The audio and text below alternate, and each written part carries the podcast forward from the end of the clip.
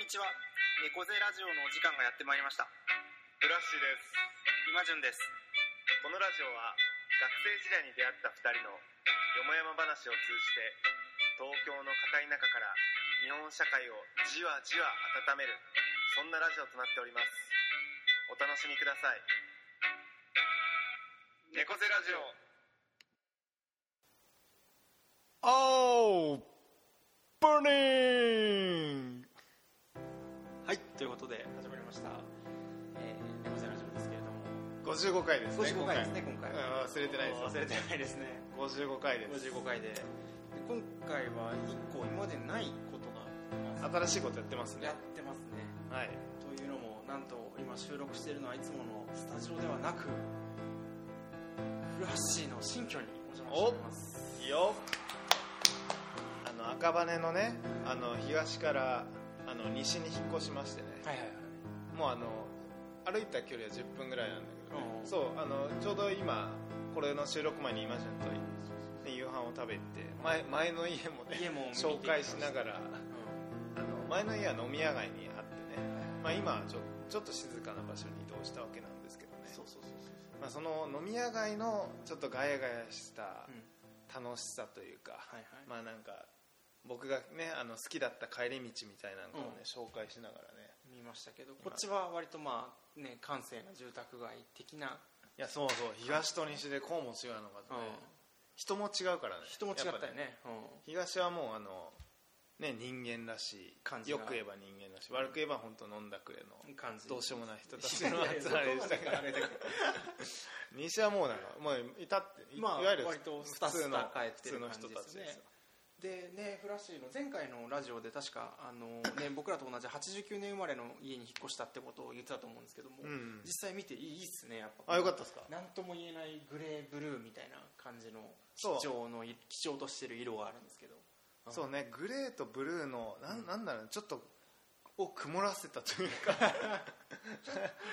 もう今の新築の家にはないような色使いを、うんそのドアとかねうんあのビあのあままあいわゆる、ま、マンションにあたるのかなマンションの外壁の塗装には使われてるんですけどでもよくさなんかこうブームとか って何十年後にまた再発するとかいうのあるけど、30年経ってなんか一周回って今やっぱすげえいいようないやいいよね、うんいやいいんだよ本当、うんい近くで見るとボロいんだけど、うんうん遠目で見るとねなんかいい趣があるんですよね、 30年ぐらい経つとねそういうふうにやっぱりなるんですかね、う、うんんでまああの壁紙とねあの、あそうそうそうフローリングが、まあ、あの僕らが入るタイミングで変えてくれたんで、うんまあ、そこら辺はもう普通の内装なんですけどねやっぱうんドアとかがねあとはなんかトイレのうん中に洗面台がいやすあるごいみすたごいいなな豪ん華かだよねそうむ昔っぽいっつうか昔っぽい感だじから俺らってさ、うん生まれた年ってさやっぱバブルだったじゃん、そうかそうだねその名残があんじゃんちょっとやっぱあんだろうねちょっとあんのかもしれ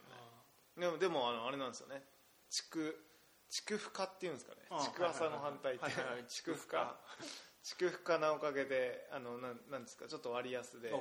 入れたというところでね動画は今気に入ってますけどうんいやほんと素晴らしいいいっすねいやそうこここをねあの今回の収録現場にそうなんですよしてますとおりますということではいで季節としてはあれですかね夏休みがまあちょうどあったお盆休みをそうだね挟んで盆明けだね今はねになりますよねうんで僕はまあ広島にえー帰ったりして1ですね週間弱ぐらいねそうだねそうそうそうそう、まあなんかいろんなあのありましたけどもまああのカープをね急遽見に行ったりもして、あ見に行ってたね見に行ってましたね、ううん勝ちましたねえあれってうん何あの今地の両親あの父親がまあこれ本当はいけないんですけど、んあのねオークションで、うんあのは買いましたチケット 転売がね禁止されてますからねいやもう行行っちゃったよっちゃいましたね、これうん大丈夫かななんか 特特攻警察みたいな人たちにそうだね大丈夫ですかね大丈夫大大丈丈夫夫聞いてないから聞いてないですからね、うんあそうなんだじゃあお父さんと一緒に行ってたのそうそうあとあと母親もいてあお母さ家んも族3人であいいねいいね父親もすごいことにもうなんかなんだっけな開門時間が14時とかぐらいなんだけど、うんもうなんか13時ぐらいから炎天下の中並んでへもう開門と同時にダッシュしていい席を取るっていう、もうなんかこう命がけで危ないなんか倒れるんじゃないかっていえうすぐごらいいなな乗ってるね乗ってるなんか感意じ気込みを感じるねそうそうそうむしろ心配しましたけどでもなんかいい席をおかげさまでね見させてもらって あそうなんだまあで勝ち試合をね勝ち試合しかも巨ね人戦でねボロ勝ちでしたねの試合あボロ勝ちだったんだうんうんうん17安打ぐらい確あああうんありましたねあそうそうそうそうそうあそうそうーねもう今マジックは点灯して、転ね、倒してねやってますもうちょっとねあのセ・リーグでの優勝はちょっとちょっともうか硬いか見えなてきた正直感じがね硬いかなっていう感じですよあねりますあとはまあ CS がねどう突破いやそうなんだよね、うん去年も一昨年もね落としてますからねあ一昨年は行ったんかあれ一昨年は行ったんだっけ、えーとね日本シリーズで日本ハムに負けたんだああれ去年って日本シリーズ行ってないん行だっっけてないんだよあの CS 横浜に負けてんだよね負けたっラけミレスあそっか采配によっていやそのねな,、うんん、なんとも言 えないのよだって去年も結構さ、うん2位と差つけてさそう差めっちゃあったんだけどリーグ優勝した後の、十何ゲームはついてたね去年あそっか、うんちょっとねそうなんですよもうなんかその敗者復活の色を出しすぎてねちょっと、ねえちょっとっていうの心はが追いつかない ですねそれは、それはねうんありますね古橋は夏休みはどんないやあのね夏休みはね、うんあのおばあちゃん家に行ってたんだけどね、うんうんなんかあの8月になって、まあ、あのバーベキューを2回しま してねでししかかももあねの、頻繁にやってるねしかもあのなんていうのかなバーベキュー初級ね初級のインストラクターの資格を取ってからバーベキューの話ってラジオではしてるんだっけなんかあれしてないししてなかった気がする けどねあ僕あのバーベキューインストラクターのね、資格を取ったんですよ 資格でもあのすごいことのように聞こえるけど、うんまだ初級なんで初級あの誰でも受かります、うん受ければ受かれ受ければでまあでもあの初めてやっぱあの初級っていうのは座学だけで受かるので行っちゃえばはいはいはい初級インストラクターとしてうんやっぱデビュー戦があったわけですよそれがあのちょうどあの山梨県か、うん山梨県のうんあのキャンプ場で、うんあのまあ、30人ぐらいかな来てたのもうな知らない人ばっかなんですけどへに対してちょっと裏方として、えバーベキューインストラクター上級のとか中級のうん人たちと一緒うに、んあのじゅもう下ごしらえから試験それはあ全然あ試験じゃあ試験ではないないんだもうあのあの、ね、実践を積まないと絶対受かんないからへえ上級はあほんほんだからほんこういう上級の人たちにくっついてって、はいはいはい経験を積んでようやく試験を受けるっていうのがなかなかだか なるほどなるほどら結局バーベキューの教科書とかってさ、うんちゃんとしたもんないからあもうなんか職人制度じゃないけどさもう見て学ぶしかなくてあなるほどなるほどでそうコミュニティがあるんだなんかいついつ行けばそういうふうにいるんだあでもそ今回行ったのに関しては、あの前ちょっとラジオで話したかは分かんないですけど、うんあの妻が今、まあ、前からやってるあの埼玉県の戸田市のはいはいはい特産品を作ろうっていうことでは架け橋っていう日は本いはいはい酒をあのブランあのなんですか企画か商品開発の段から作ってるんですけど、はいはいその架け橋とあとはあののプロジェクトとはもうまた別でうん山梨県の方であのうん本菱っていうちょっと高級のはいはい日はい本酒もあのちょっとその地域の特産品として作っていてもうそことそこその2つのプロジェクトを合同であの去年からうんキャンプほうバーベキューをやっていてで結局で、まあ、あの本菱の方は関係ないんですけど架け橋の方は、うんあのバーベキューに合う日本酒ということで開発してるので、はいはいはいそのなんかバーベキューとの関わりがどんどん深くなってって、はいはいはでその中でそういう上級の人たちといるんだ知り合うようになっていなるほどっていう感じですよねで今回その下ごしらえを一緒に下ごしらえからうんやったわけなんですけど、うもうあのお酒飲む暇なかっ たですあいやもあういや忙しいんだバーベキュー っていへやあのね本気でやるとうんめちゃくちゃ忙しい、えなんどんな実際なんか普通の想像するバーベキューとなんか違ったりするんですかあもうあのあれですねなんかに肉がやっぱりあの、うんまあすごいなんつうんですかねあのまあもう本当2時間とかかけてや焼いたりとかもするのであめっちゃじっくり焼くんだめっちゃじっくりあのスモークではい焼はいいはいはいはいたりとかはいはいあとはもう味付けもすごいあのなんですか肉になじませてとかあそういうこともしながらでまああのあのそもそも焼く場所が4箇所ぐらいあるんですけど、あおーそのもうすごいのが上級の人がもうあのそのタイムスケジュールみたいなの作っ ててこの場所ではこれをこういうスケジュールで作っ てこの場所ではこういうスケジュールでっていうなるほどなるほどでそのスケジュールに沿ってなんかもうあの動いて機敏に動いてはいはいはいあのもう温度をや、えーまあ、焼いていってうんであの温度計みたいなのがあってうんもうすごい分厚い肉を焼くんではいは外は焼けててもい中は適温じゃないっていうのがあってそはいのはいなんか体温計みたいなイメージしてもらえば分かると思うんですけど、それを肉にぶっ刺し刺てしてねあ80度超えてるとかはい言って、はいはいはいはい、オッケーみたいそれなんかあまりにキチキチっとしててちょっときもう窮屈でもうもうそのまま食えばいいじゃんみたいな感じにはなんないあのねな、うんあのやっぱ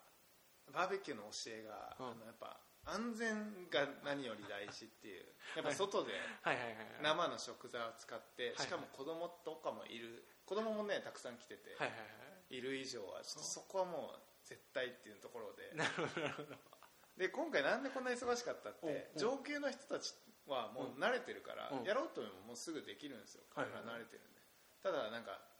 上級の人たちは意外と動かないあほのう僕らみたいなうん経験が必要な人たちを、はいはいにもうなんかやってもらう指示を出しながら彼上級の人たちすごいお酒飲んで楽しい なだかるらめっちゃ働いてるのは初級中級の人なるほどなるほどなるほどみたいなねなるほどそういうのそれいずれめちゃくちゃ縦社会いずれまあ上級にフラッシュになっていくわけですねいやまあ慣れたらいいなと思いますけど、はいはいちょっとまあまずは中級かなと中級試験は実践なんですね中級もね、まあ、実践といってもこまあのそんな厳しくなくて、はいはい上級になるといきなり厳しいの制限時間内にああもう炭起こしから、うんうんその、まあ、焼く食材も決まっててそれの、まあ、美しさから見た目の美しさあとバーベキューならではなのが楽しさなんか見た目の面白さとはいいうはいそういうなんか アメリカ文化なんでなんはいはいはかいでもちろん美味しさ、はいはいはいで最後その制限時間内にちゃんと炭の処理までしてなるほどっていううのがもうめちゃくちゃ厳密な厳密でなんかあの数人になんかチェックされてこ うなんかメメモを書かれながらはいはいなんかあの上級の人たちはうんみんな口を揃えて、あの世界一つまんないバーベキューだってなるほど言いますねあの試験のこと試験のことを誰もなんか薬ともせずたなるだほど黙々と焼いていくってはいはいはいはいはいはいなるほどね奥深いですねバーベキューいやそうですね、うんっていう、まあ、だ僕のインストラクターとしてのデビュー戦がありましたね 8月はこれからもでもやっていくんですやっぱ夏はねシーズンですいやそうだね、うんいやちょっとね、うんうん面白いもうちょっとふ深めたら面白いなと今は思ってるんであれじゃないですかじゃあやっぱりいずれこう「猫背ラジオ」の100回記念ぐらいはバーベキューをフラッシーが 主催してみんなにうんリスナーの皆様に振る舞うみたいなあ肉をね肉を、あもうちょっとそれはね、うんえいいねオフ会的な感じですね、もうめちゃくちゃあれですよ6時間ぐらいや りますようんいいっすねいやこのバーベキューは6時間ぐらいやっぱ2時間かけてはいあの肉を焼くっていうのから分かるように逆算するとね6時間ぐらい平均気でやるんでいい10逆にそれでも来てくれる人がいるなら10時16時とかねあそうそうまさにあーままささにに 10, 時16時とかでやあるーいいっすねいやもうぜひぜひ逆に6時間拘束されて OK な人が 人は一緒にやりましょうといいうるなら感じ ではいはいありがとうございます最近のこんな感じで最した近の夏休みでしたはい僕らの秘密会議はいということで続きまして僕らの秘密会議このコーナーは片い中から猫背な2人がこそこそ話す話題をリスナーの皆様に登聴していただいているという体でお送りするテーマトークです猫背な2人にこそこそ話してほしいテーマも募集中ですはいということで、あの一個、ね、皆様に訂正が今あの入りまして、コーナーに行く前にはいあの第冒頭55回と申し上げてしまいましたが今回第54回でした今とい回うでことしでたあねの失礼いたしました今回ははい言えたねみたいなはね冒頭のトークでしたけどそうなんですけどこれは恥ずかしい恥ずかしいですねということでね、はい本編に入っていきますけれども今回のねあのはいテーマは、あのちょっといつもとね毛色ちがょっと違いま違ってすねあの新しいですね自分を表す9つのキーワードはいということでね、なんかこれあの、まあ、僕がちょっと今回やってみようっていうことを言ったんですけど、まあ、あのそもそもこの前結婚式の二次会行った時になんか自己紹介をあの知らない人と、まあ、あのし合うためのツールとしてなんかまず最初に紙にあの自分を表す9つのキーワードを書いてそれを首から下げてうんうんであの知らない人と話すみたいなことをやったんですけど、はいはいまあ、これはちょっと改めてうんフラッシュとイマジュンでやってみたらちょっと面白いなっていうことと、まあ、あの僕らはお互いの9つのキーワードを当てられるのかって、そうそうそうそうそうそうちょっというところをちょっとね実験してみたくてね、そうそうなんですようん、ちょっとやってみたわけですちょっとねお互いどういうふうに見られてるのかっってていいううのはちょっと気になりますよ ねのも分かるしそう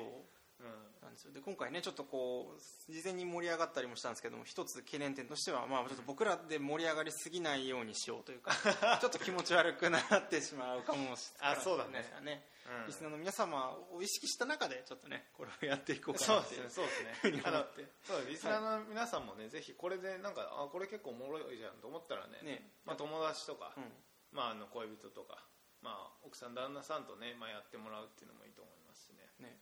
まあ、ちょっと試しにやってみようかということやってでみましょうちょかっと実験的にやねやっていきましょうかやっていきましょうかということで先攻後攻というかどっちから行くかっていう感じじゃあじゃんけんしますか最初はグーじゃんけんぽい僕が勝ったんでじゃあ僕お のからフラッシュのからいくじゃあ俺のから今ジに当ててもらうってことそうしましょうかはい、じゃあ事前に僕は予測してましてですね9つ挙げておりますんで、はい、まあ、実際9つプラスアルファあるんですけど、まあ、9個いきますねえっ、とですね1つ目はお金で、はい次が受け取るで3つ目がはい睡眠、はい4つ目が、えっと体、はいえ5個目がサウナはい6個目が作る、はいえ7つ目が、えー違和感を手放さないはい8つ目が社会学はい9つ最後9個目が猫背おとおいうことでどれくらい当たってるかしいやあの いやあのダイレクトに合ってるのは、早速説いいい発表しちゃっていいですかうぞえもうあの一字一句合ってのは、うんうんゼロですおえー、あそうなんだ 一字一句合ってるのはゼロでお近いい、近いのはう5つ、ん、おーじゃあまあ近いの0.5点とすると、まあ、記録2.5点ということで、ってことにしようかうんえじゃあどどうしようかここでの俺が説明は後にするあイマジンがなぜそれを9つをえあげたかってことそうだねそれを言っていくか、まあ、うん僕のターンに移っちゃうかどうしようあそうだねじゃあイマジンのちょっと次行こうかかいきますかうん、ちょっとまず勝敗を決しよそうしましょうう、うん、あじゃあいきます、はいえ、えー想像はあの作る方の想像作る方ですねはい、えーくるみどほんほんほん本今、おうおえーノスタルジックうおトマトジュースうおう猫背広島うんおうなるほどどうでしょいやすごい結果からするとね、かなりね面白いですう、ね、うんえっとねまあ、ちょっと一個どう換算するかっていうのはあるんですけど、まあまあこの換算でいくと、うんえっとね点数から言うとん6点、 あいや6点じゃない3点3点あ3点ね3点で0.5点差で、まあ、フラッシュの勝ちなんじゃないかな、でこの3点は、うんえっとねぴったり合ってるのがまあ3つっていうカウントですねで近いのはゼロあっていう感じそうなんだ、うん逆に逆にえ一軸個合ってんのが3つある3つえっとね広島、えっと猫背うん、うん、で作るっていうのはまあだからどう捉えるかなんだけあーそういうこどとかまあでもね想像と作る合わせて0.50.5っていうのでもいいけど表現っていうのを入れていてああなるほそどれがまあまあほぼほぼ想像と作るでまあなるほどでカウントするとまあ3点3点ですね面白いですねでも違いがありますねいやー うん勝ちました俺のが今ジンを深く理解していいやいやることいやですこれは0.5点でしかもねなんか面白いですよね僕のは近いのがね多かったですけどフラッシュのぴったりのが、いや確かにねうん、っていうう感じですん、おもろいねそれぞれ見ていきますかいきますか正解を発表していきますかじゃあしちゃおっか、うんもうんうんうじゃあえーっとねじゃあ言いますよはいはい俺はねあの身体感覚なるほど感覚ねなるほどなる次がお祭りほどへ次青え春へえ 次あのアウトドアなるほどね次は言語表現おおそうかであとはポスト資本主義おお具体的になるえーで内省的ほどほうほうほうほうほ創造性うほうなるほど公平性ですなるほど面の白い9ですねつですねああでイマジンが近かったのは体そうだよねあとはサウナはあの俺の中でアウトドアアウトにドアか続けてるのではいはいあとは猫背は俺言語表現の中に含めてんだよね、おー面白いいやそうなんですよであとはお金はそのまあポスト資本主義の中に含まれるかなっていうところとあと作るは創造性なるほどなるほど確かにそれは含めてますね2.5点ですね、はいえー僕のもそうかじゃあ正解を、うんえっとね一つ目言葉、まあ言葉で広島回ってましたね,、でね好奇心あで次はね社会学ああで観察ああで嗅覚あおーで、えっと表現と猫背はまあ正解であー最後がまあ自然ですかねあ自然ああいやそう言われるとそうだなあ言われると確でかにも僕言われるとそうじゃないのが実は1個だけあってフラシがあるんで、お祭りっていうのはねああそうなんだなんかね、うん、予想だにしない一つだけこれ唯一あ本当に、うんうわーっていうそうなんだっていうし知らない一面かもしれないですね、ああ、まあそういう意味だと、うんあのフェス的な感じなんですか、あまあフェスも含めだね、あまあ自分がお祭りに参加する非日常感も好きだし、ーはいはいはいあとはあの、まあ、自分がおやっぱお祭りを作る側だったからそさっかそっかそっか文化祭共祭のねそうで高校校生の時も文化祭人間だったからそっかそうかそうかいやそうなんだよねなんかあのそそううか作る側の楽しさはやっぱ知っていて、はいはいはでやっぱ入れてますねこれはあのお祭りってあのもうこの日っていうのが決まってて本番が、いはいはいはいはいそこに向けてうわーっと盛り上がってあー最後ファッて終わる、ああファッと終わるね、ファッあーと終わる,、終わるじゃんなるほど、だかね、ら僕の中でうはあんのあの心を起こすの写真展もはいはいあはいるはい意はい味このお祭りに近いというかそうだねもう本番の日があってそれに向けて準備してっしててみたいなでっファッと終わるっていていう意味合いでうなるほどね入れてますこれはそうかあとそれに近いので言うと青春もなんかあんまりピンときあてないとこ青春はねピンとこないと思おおう、っていうのはおうあの僕はやっぱ青春に対する、うんあのなんつうのちょっと気遅れ感があってへえいやっていうのは青春っていう日々を送らなかったなという自覚があるからあそうなんですねいやそうなんですよおあの僕が言う青春って言ってるのおは、どんあな意のあれ味です部活の青春はあ恋愛とかっていうよりもまあ部活あ、まあ、恋あ愛もありますねはは恋愛ももっと謳歌できたんじゃないかなとも思ってますはいはいしはいはいはいなんか今だから甲子園とかあ見てしネット甲子園とか見てしまうのも、はいはいはいはいその後ろに は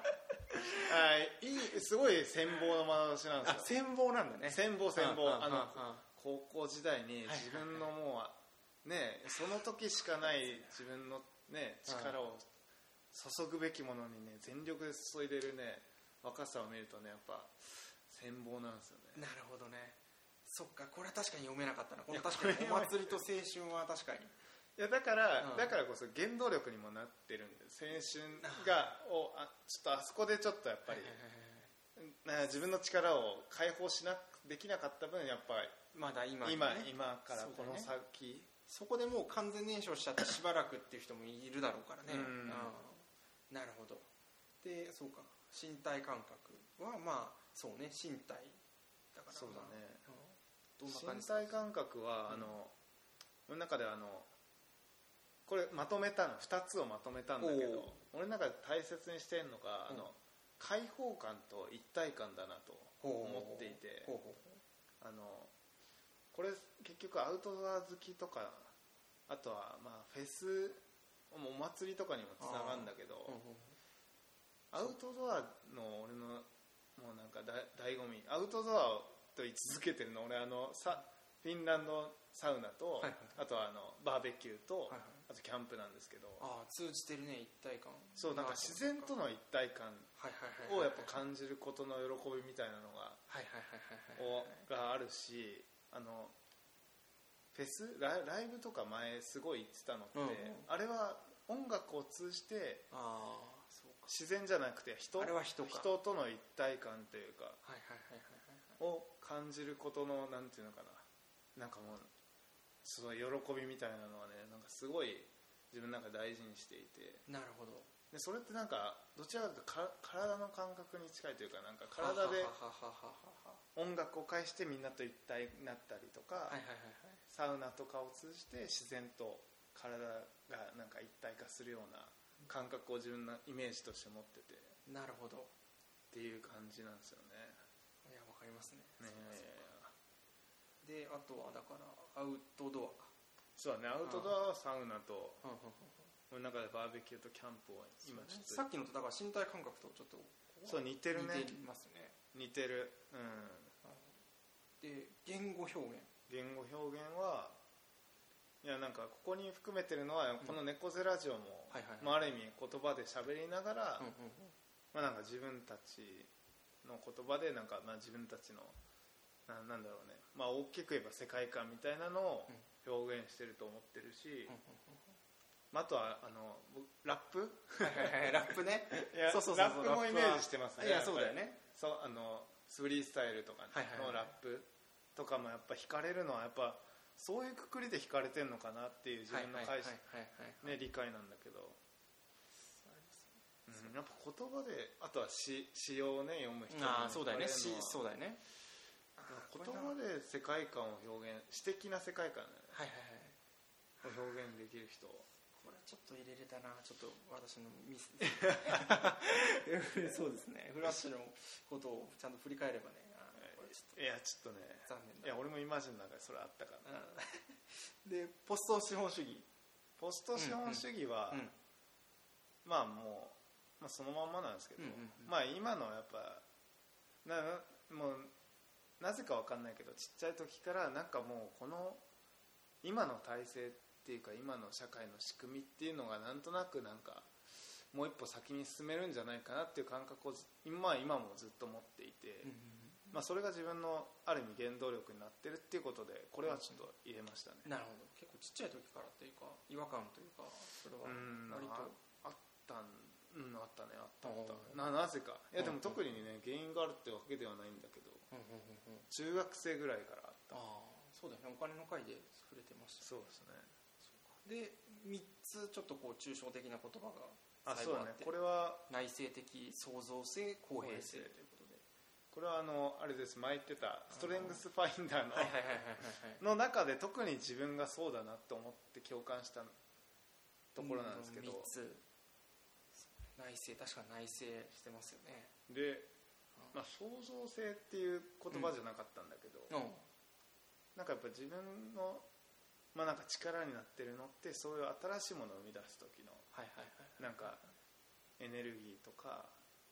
まあ、こっちはどちらかというとワクワクベースのああそうそうか力なんですけど公平性の方はそうど怒りベースのあこれ怒りの方なんだ、ね、怒りの方だねでもやっなぱるほど自分が公平に扱われないのに対してもすごい怒るし、はいはいはいそう扱わない人に対してもなんか人自分他人に対してそういう人に対してもああああああすごいやっぱちょっと怒りがはいはいはいはいありますしそういう怒り怒りベースの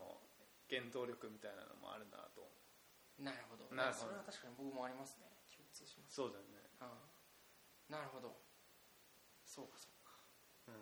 ていう感じですかねうん僕の方は2.5点似てる、でしたねいやちょっと悔しいですねそうか、いやもうちょっと当てられたなえはいじゃあちょっとイマジンの方い行ってやみよ僕の方そうですね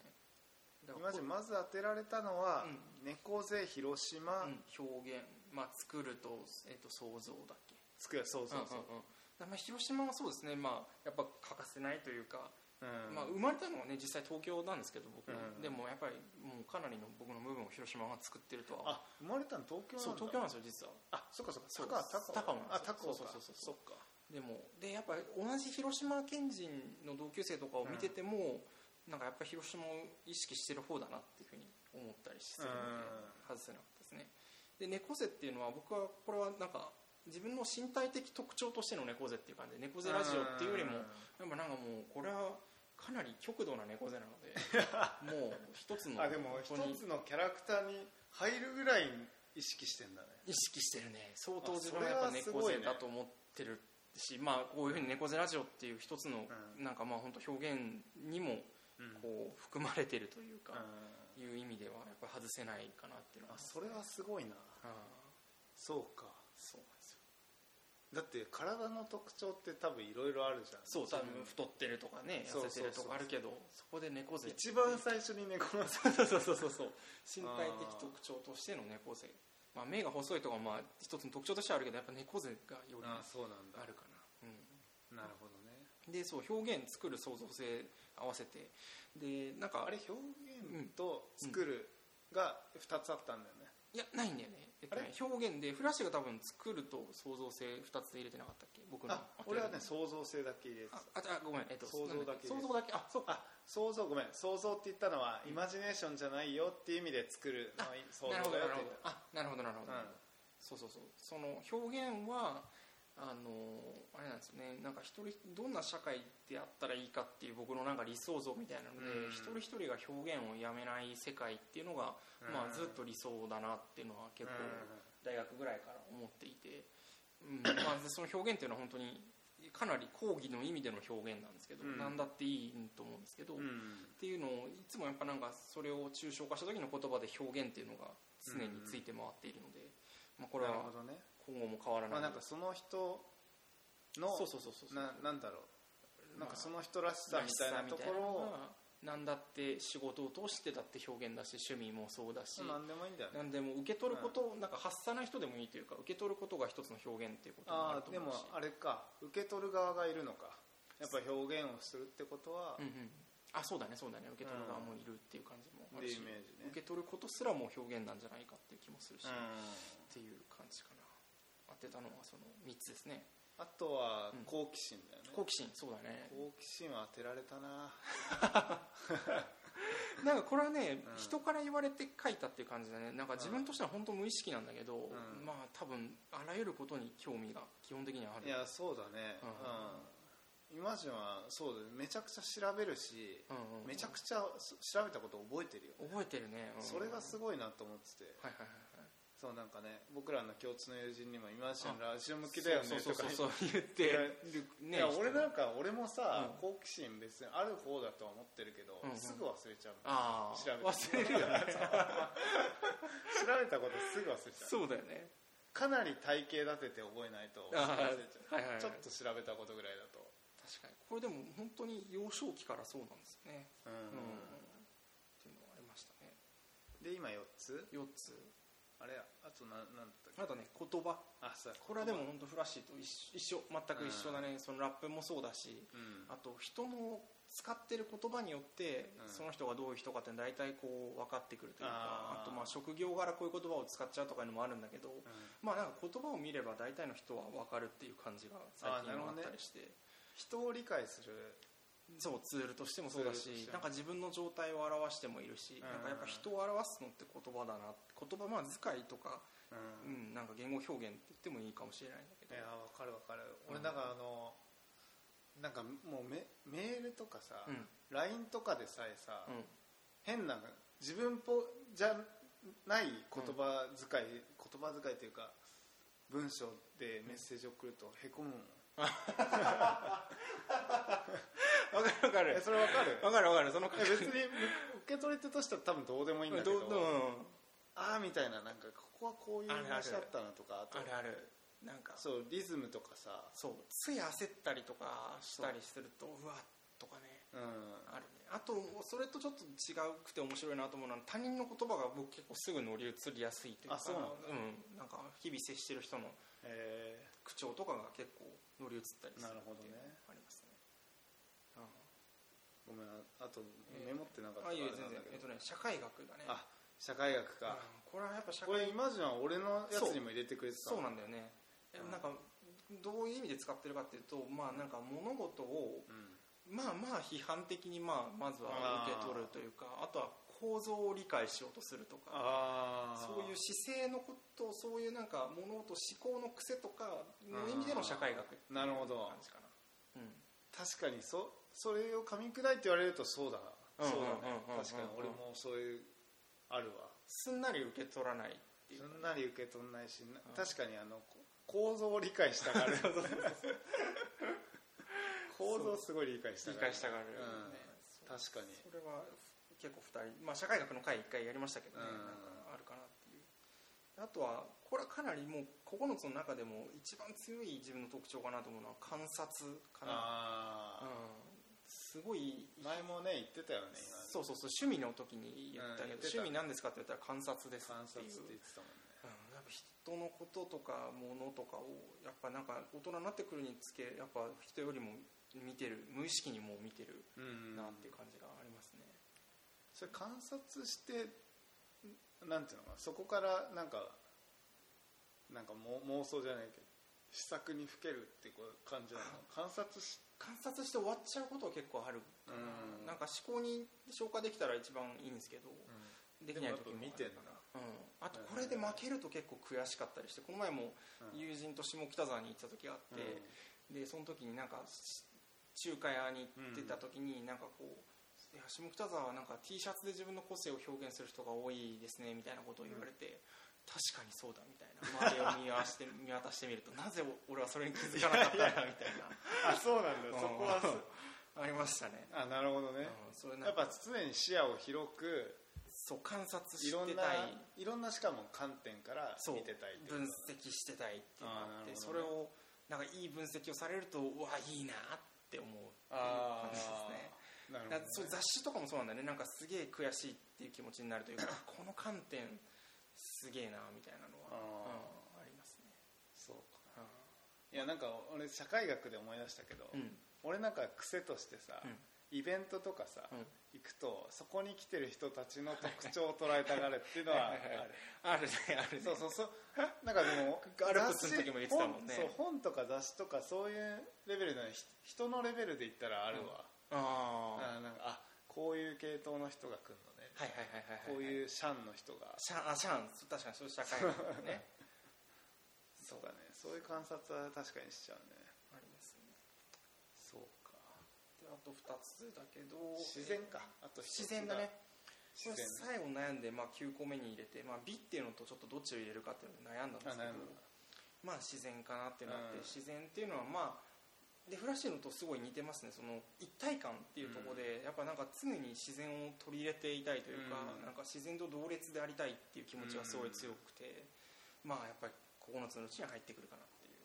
やこれ不思議だよねでもなんか俺もさあの、うん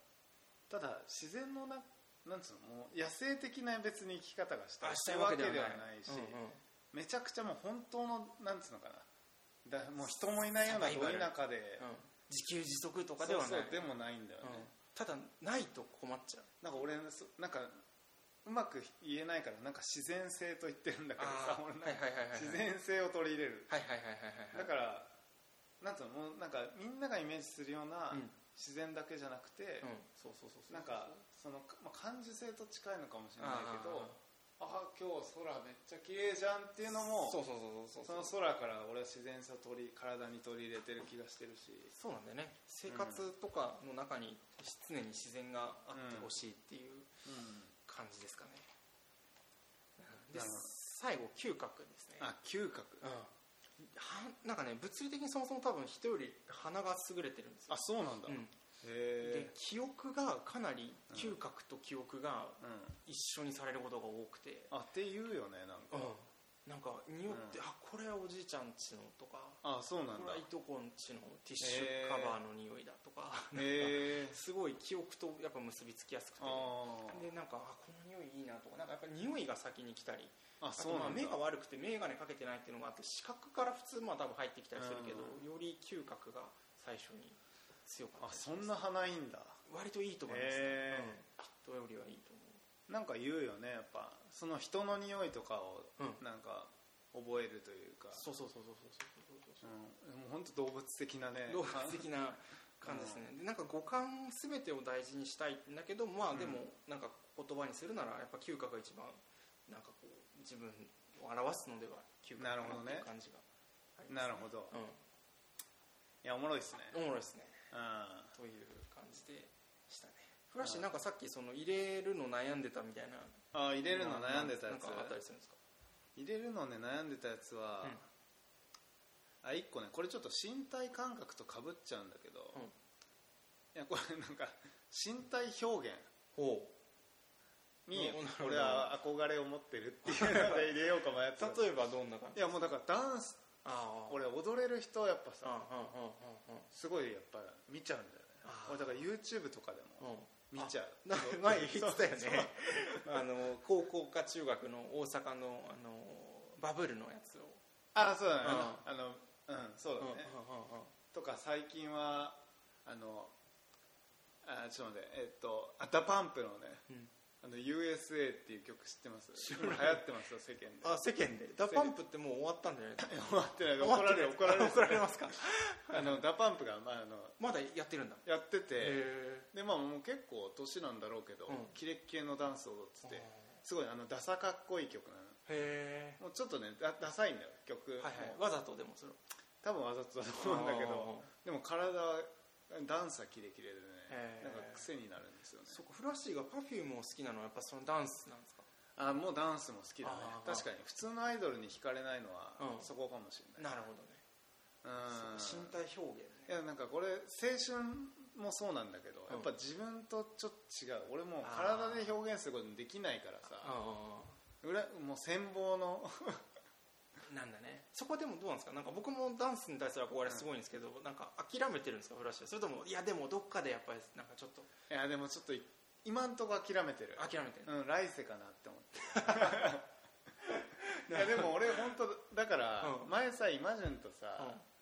あの生まれ変わったらうんっていう話しなかっしたったけねしたしたしたしたもう生まれ変わったら何したいって一番最初に来るのダンスだもあんダンダンサーですかそれはあ別にダン仕事としてダンスをやりたいっていうよりはダンスがしたい、なるほどなるほどなるほどあの普通にうなん、うん、っるほどねて思うねダン体を使ってなんか表現してみたいって思いいうねそれもでもなんかね音楽だったら音楽との一体感なのかもしれないさっきのあそうだねそうだねん今だから言葉で表現することはあそっか、まあ、やってるのかもしれないけどい身体で表現するっていうのやはそうなんですよねうわわかりますねわかるわかりますそれで言うとねあれですねあの大野和夫っていう舞踏家がいるんですけど、うんフラッシュ好きだとあ思う本当に、王の大数野を和夫も亡く103歳ぐらいで亡くなってますけどあの暗黒舞踏っていう真っ暗の中で白塗りでうおんじいさんなんだけどうん一、人で表現するんだけどその美しいとは何かとかいうのをうん身体だけで表現する、へ語らえずにまあアングラな世界だしめちゃくちゃ気持ち悪いとか言われるんだけど、もうその最高域ですよね言葉を介いさずにもう身体であの、まあ、脳にちょっと近いああ、なるほどねうんちょっと見てみるわぜひぜひおすすめです、というわけでね、はいちょっとあの喋りすぎました喋りすぎましたという結論で い時間が気づけば42分になっちゃったやこれちょっとあれだねやっぱ自分をうん表すものだからやっぱ語よりり語っちゃいますね語ってしまいますね皆さんが弾いてないことをちょそっうとです祈ねってますちけょっどとねはいありがとうございまあすりがとうございましたねっこでらっちよ僕らの歌 えーこのコーナーではリスナーの皆様から寄せられた好きな詩歌詞名言自作の詩を今順か古橋氏が心を込めて朗読します普段あまり披露することのない自分の大好きな言葉をぜひこのラジオで聞かせてください、えーというコーナーですけれどもはい今回は、えーお便りはね特になかったのであの自分たちの好きな詩を選びましたということで前回ちょっとフラッシーが忘れて読めなかった、いアルプスブックキャンプで出会った内田剛さんの詩を読んでくれるということで、はいでは読ませていただきます木陰池のほとり濡れた切り株カラスの羽揺れる雲の巣若い小枝ぶら下がる虫冷たい風丸い石ころ群がるアリ鹿の足跡汚れた靴深いため息誰かの歌木陰の時間はいいやいいですね思い出しますねいやちょっと思い出しますねうちょっと内田子さんより早いペースんでいやいやちょっとね時間の関係があったので申し訳ないですよねはいということではい感じてくれた人は感じてくれたんじゃないでしょう かということでありがとうございまありがとうごすざいはますへえー、個性エンディングいということでやってまいりましたけれども、ね、申し訳ないですねあのフラッシーに詩をちょっと早足で読ませてしまった感がちょ っとあるのでいやいやいやちょっとすいません大丈夫あの、うんゆっくり読んでたらちょっと笑っちゃうから じゃあ内田吾さんに寄せてるのかってそうそういよう感じでいや僕は僕のねペースをペやっースぱが